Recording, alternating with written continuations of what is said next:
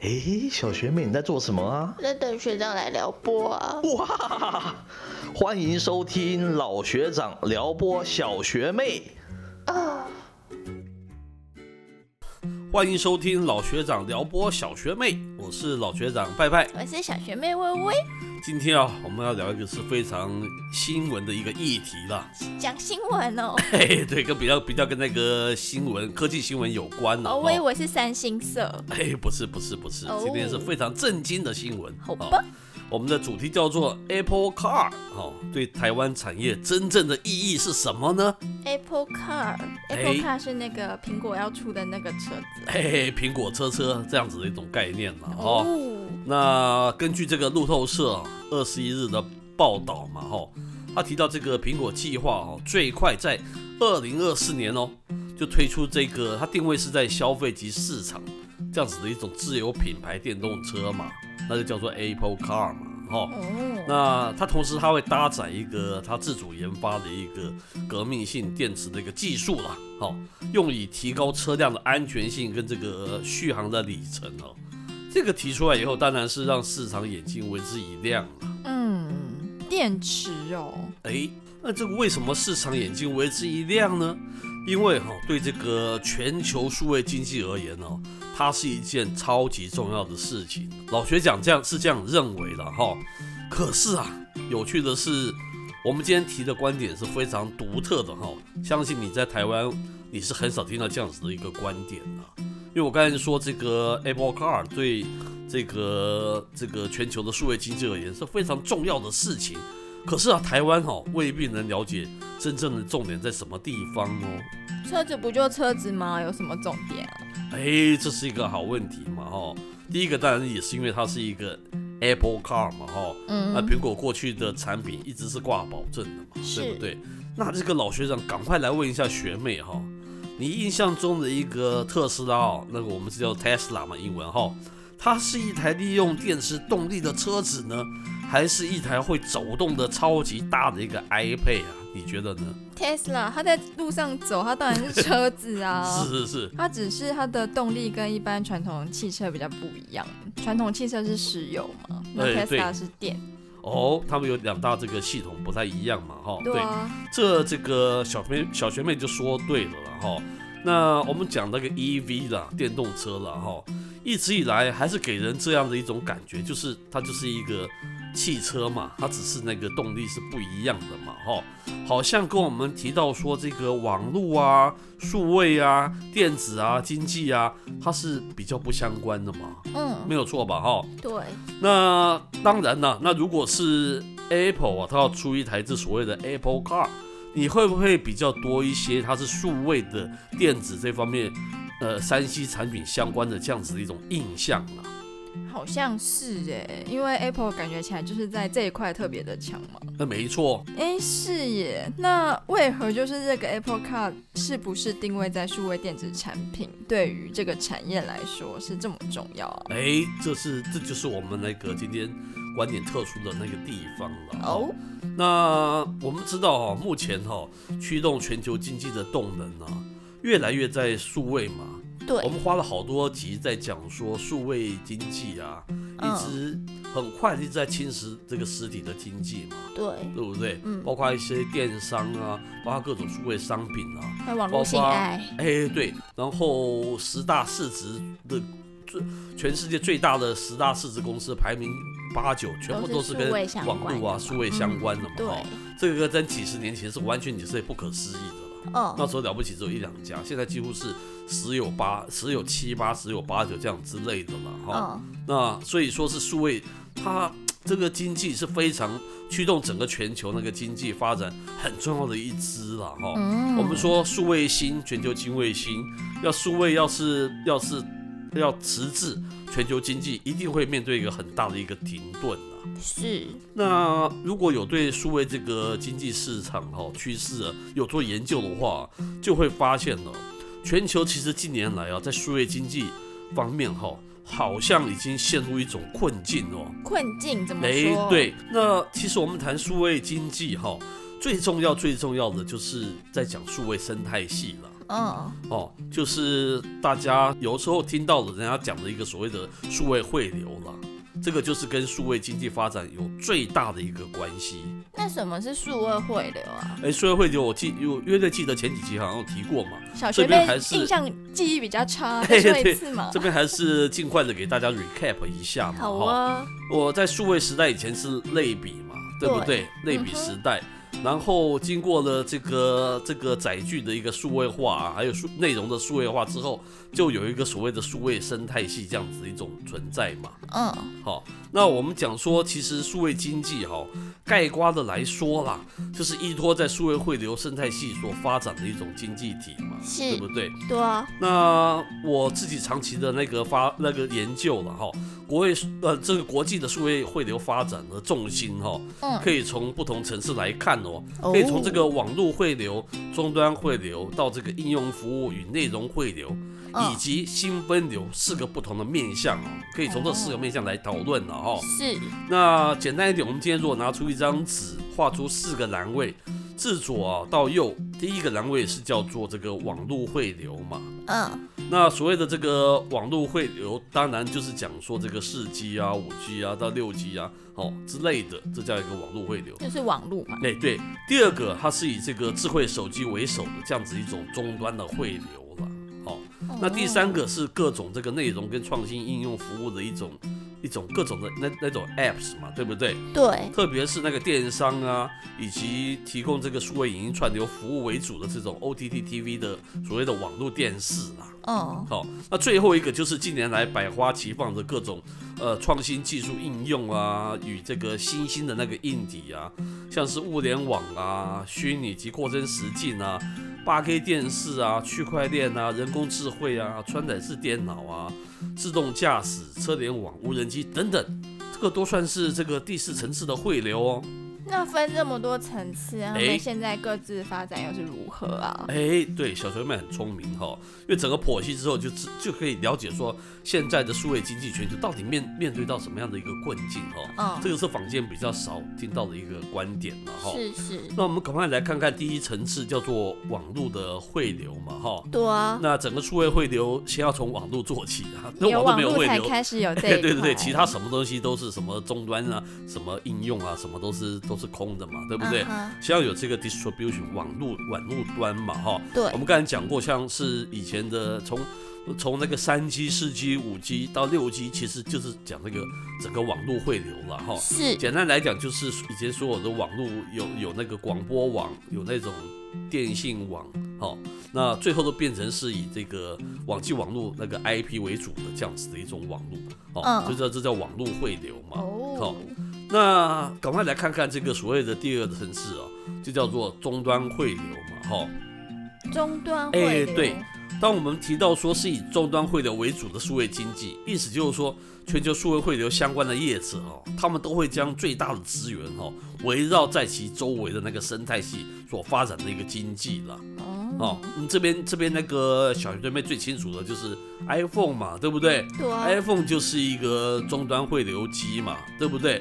它可以听音乐，可以看照片，可以看影像，嗯可以看电影嗯，可以打 game，对不对嗯？它就是一个汇流的一个终端呢。哎，那学长，那哎现在要出来的 Apple Car，它是以终端汇流的姿态出现吗？哎，这个是蛮有趣的一个问题的，嗯，因为现在它只是就是指纹楼梯响，还没见人下来嘛，是是，大家只是传闻啊，对不对？那我非常希望它未来会是一个数位汇流的一个概念，哈、嗯变只是它变成是一个车子的一个形式，而不是是。传统的那个电动车，哈、嗯这个后面我们再进一步的那个补充嘛，哦。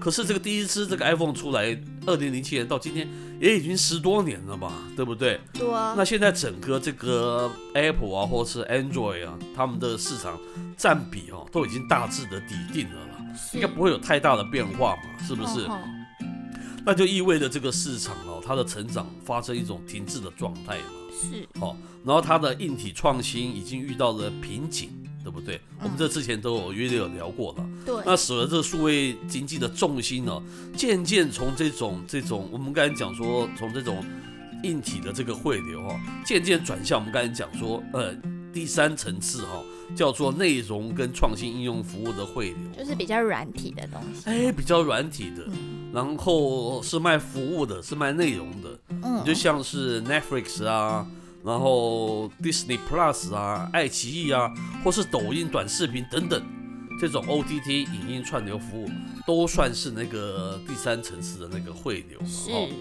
可是啊，大家虽然都知道内容为王嘛，对不对？好对啊，内容才能吸引住这个观众的眼球啊，大家都知道这件事嘛，对不对？对啊但是哈、呃，我们前面有提过这个 O D T 的主题，我们有提过，全球串流影音服务的市场啊，竞争是越来越白热化了嘛。是，但是、呃很不幸的，你那个制作成本只会越来越高，它不会越来越低嘛，哦对不对？那面对这个新的竞争者哦，我们举 Netflix 为例了，它已经多次透过这个发行乐色债券哦，进行这个融资哦。嗯，那长期的一个债务已经占它这个总资本的一个比例哦，是居高不下的哈、所以这个导致说 Netflix 虽然它看看起来它的这个订阅户啊是有增长的哈、嗯呃营收也不断的攀升，但是这个还是敌不过公司一个债务持续累积的一种速度哦。是，哦，我们看其他的，像是那个爱奇艺啊，像是其他的串流影音业者啊，他们也都在持续烧钱呢。所以这样听起来，第一个层次到第四、第三个层次好像都已经碰到一个瓶颈。哎就是网络的话，三 G、四 G、五 G 到现在不知道六 G 要干什么，五 G 现在已经不知道干什么。哎，是，然后终端的话你，说的好，很难想象到一个比手机还更方便的东西。哎，是，因为它的大小很适中嘛，然后你又可以随身携带。哎，那第三个层次就是内容的层次，好像就是每个人竞争很激烈啊，是，所以你要变得更好，你花的成本就要越高。哎，是，那听起来前面三个层次好像都还蛮可怕的。对啊。那第四个层次呢？那第四个层次很好，我们赶赶快看看这个，就是他我们所谓的，呃，老学长是把它定义叫做新分流了哈。哦，分新分流的意思是说，就是它的各种功能又拆开到不同的那个硬体，不是汇聚完全汇聚在手机上面，一一就是一一一个载具可以有共同不同多种的那种应用嘛哈。嗯，现在应用可能又拆散来了，它包括哪些呢？就是像是这个物联网啊，像是虚拟及扩增实境啊，像是八 K 电视啊、区块链啊、人工智慧啊、传感式电脑啊、自动驾驶啊、车联网啊、无人机等等哦。哦，那因为他们不是像那个手机是人手一只，或是人手一点五只嘛，对，这么巨大的量嘛，哈、嗯你可以想象，可能一百个人里面才有一个人有无人机的，这样大概这样子的一种概念嘛，对不对？对啊，然后目前大部分的叶子，上述的叶子哦，都还是没有办法了证明他的一个获利能力了，嗯，都还是在烧钱。这是我这个刚才那个第三个层次的汇流是有点像嘛，对不对？那第四层次的这些这些不同的项目、不同的领域，它比较像是面对业者的这样子一种服务啦，哦，嗯，像是 to B 嘛，我们像是 VR 眼镜，你你你可以你可以在大卖场有看到一些免费的，不不要可能要付费的那些 VR 体验嘛，对，可它有点像是只是在一个百货公司作为 promote 大家来这边消费的一个工具嘛，对，它有点像面向赌币它不像是 everybody 有那样。就是市场就明显比较小不要讲 everybody 啦，你四个人中有没有一一个，一百人中有没有一个，都这还存疑嘛，对不对？对，是不是？至今我们还是只能以分以数位汇流的角度来看呢、相对来比，我们只能以分流来看之嘛，呃，来视之嘛，对不对？是，因为那刚刚学长上面举了这么多例子啊，好像都没有听到我们所谓的 EV 电动车。哎呀，好精明的一个小学妹啊！老学长还有什么可以骗得过你呀、啊？很难说，我不好说，不好说哈。那老学长哦，我刚提到非常多的那个第四层次的那个汇流嘛，对啊的，确哦是独独缺少这个 EV 啦，电动车啦，也是我们这个主题最特别的那个地方了哈。因为这个好像《金周刊》前几期才报道过嘛，以这个特斯拉 Tesla 就是特斯拉为首的这个 EV 的电动车哦，它目前呢在整个这个产业领域上面，全世界仍把它当成是一个传统车厂哦，只是它使用的动力不同一样，可是它，它并没有把它当成是一个呃就是电子业，比如说传传统的领域，对我们一般人也是啊，我也觉得它是扯，呃对不对？对啊，它不能把它当成是一个好像数位啊、山西啊、网络相关的一个产品嘛，没有做嘛。好像还连不太上什么关系。哎，对，嗯，这也是，这也就是因为这样，所以当那个 Apple Car 它传闻会提早上市哈，它就成为这个数位经济，这个我们刚才说数位汇流经济都都碰到一些困境了嘛，对不对？那你听的也好，五 G 我们现在还没有看到什么大爆发的那个应用产生嘛，没有。大家其实其实是非常 worry。只有视讯的时候看到老板更清晰，可是这并没有让我更开心。对对对，是不是这样子的状态？啊没有错吧？哈。是，那其实这样子的情况持续的，其实有好一阵子了。哦，那那这为什么很严重？就是再再 recap 一下，就是因为你的数位经济一直不断的侵蚀实体经济。当你对数位经济要是没有一个新的题目的话，那是不是等于荡在那个地方了？这对全球经济来讲是一个很大的一个隐忧、哎、哦。那问一个题外话，是学长觉得数位经济市场开始饱和，就没有什么新玩意儿出现之后，实体经济有机会复苏吗？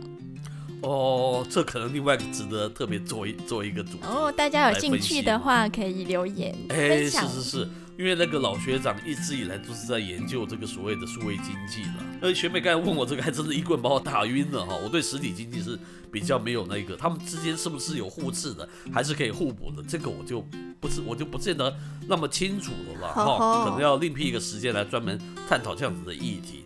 刚才上面有讲到嘛，Apple Car 它是传闻会提早上市，我觉得他也是觉得市场，他也是有体会到说这个数位经济有蛮大的困顿，已经两三年了。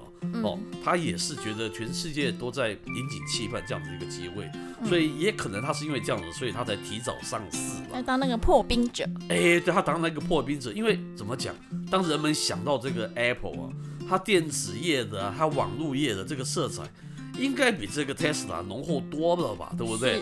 它的先天的 DNA 就是一个电子，就是一个网络，就是一个科技。就最后 Apple Car 是坦克型的，他说：“哎、没有轮子就不是车子了。对对对对对对，只是哈，这里面有一些特别我要那个提出来的一个 issue 了哈，因为我们一旦提到山西啊、网络数位啊，那就牵扯到我们讲这个 Apple Car 有没有能力哈提出能够创新啊，又有这个新意义的这样子一种所谓的车载应用嘛。”嗯，哦，那我们讲车载应用哦，你就把它想到是一个超大型的，然后有四轮的这样子一个 iPad 了哈、哦。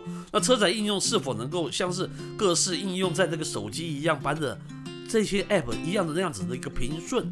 哦，它又必须要养在一个超级的一个 iOS 嘛，嗯，哦，它是 Car 的一个 OS 然后对，那以目前最高版本的就是这个 Apple Car，它的 iOS 叫做 CarPlay 来看哈、是，是否能达成这个应有的水准，它也是一个未知数哈。嗯，这也是非常值得说，当它车子提出来以后，我们大家可以观察家可以特别去注意的那个地方了哈。对，那我们简单总结一下，无论如何来讲哈，这对所谓的后数位汇流经济嘛，前数位汇流都是卖的都是那个硬体嘛，后数位汇流就是卖的就是一些服务，跟我刚才讲说第四层次的那个嘛哈，嗯它对这个后数位汇流经济来讲都是一个非常正向的那个讯息了哈。是，假设了这个 Apple Car 真的有雄心哦，而且成功的将这个未来车的典范哦，从既有电动车，它把它变成是另外一个车载数位汇流的一个平台哦，嗯和它一样，嗯。你，的归类你就变成是个电子业，你对。就是一个数位，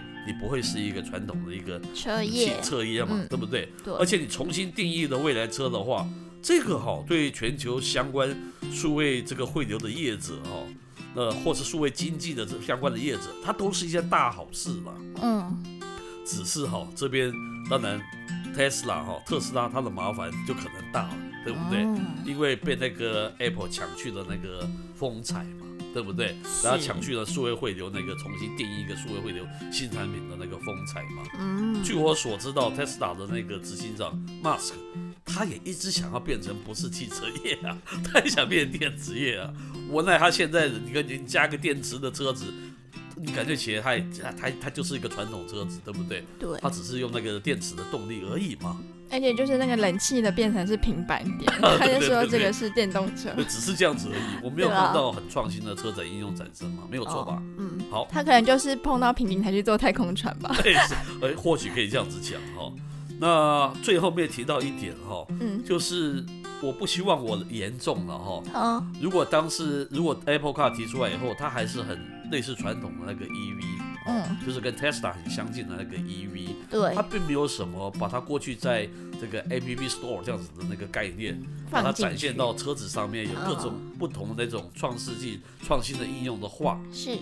那可能全球这个数位汇流的经济或数位经济哦，那这个老学长觉得可能它的发展已经到一定的那个瓶颈哦，甚至于你蛮难去超越的。就到极限。哎，那个时候对全球数位经济不是件好事嗯嘛。哼如果你的实体经济，我刚才说的，它如果没有办法再再反扑再起来的话，那嗯，全球经济可能会碰到一个非常大的一个乱流，然后啊而且蛮长期会走不出来的。是希望不要看到这样子的一个现象。好，我们今天的节目服务到这边告一段落。哎，学长结束的太快，我还没有说完。哎，对不起，对不起，赶快说。我们现在有 Facebook 粉丝专业啊，是假如说你对我们的内容很有兴趣，你可以去上面搜寻打老学长撩拨小学妹，哎，就会到我们的专业。然后你可以点赞，如果你有什么想听的题目，我们只接收那些有点赞的听友们的题目哦。哎，好，那我们就可以编辑一下。那另外，你知道内容创作非常的辛苦的很不确是容易。哎，苦心孤诣的经营呢。对啊，所以小学妹就是嗯、开通了我们的抖内的账号。哎，那大家商浪是不是？对啊，三浪也有，Spotify 也有你就当我们的节目简介跟每一集的最下面哎都有一个连接。哎那如果可哎，我们是非常需要大家的 donation 嘛，对不对？对啊，热情才会创作，热情才会持续不坠嘛。都吃不饱了，哪里来的热情？对对对对对对，非常需要的。好，再次感谢大家，好，我是老学长派派，我是小学妹微微，我们下回见喽。拜拜。哎，小学妹，你今天被撩拨的怎么样啊？通体舒畅。哦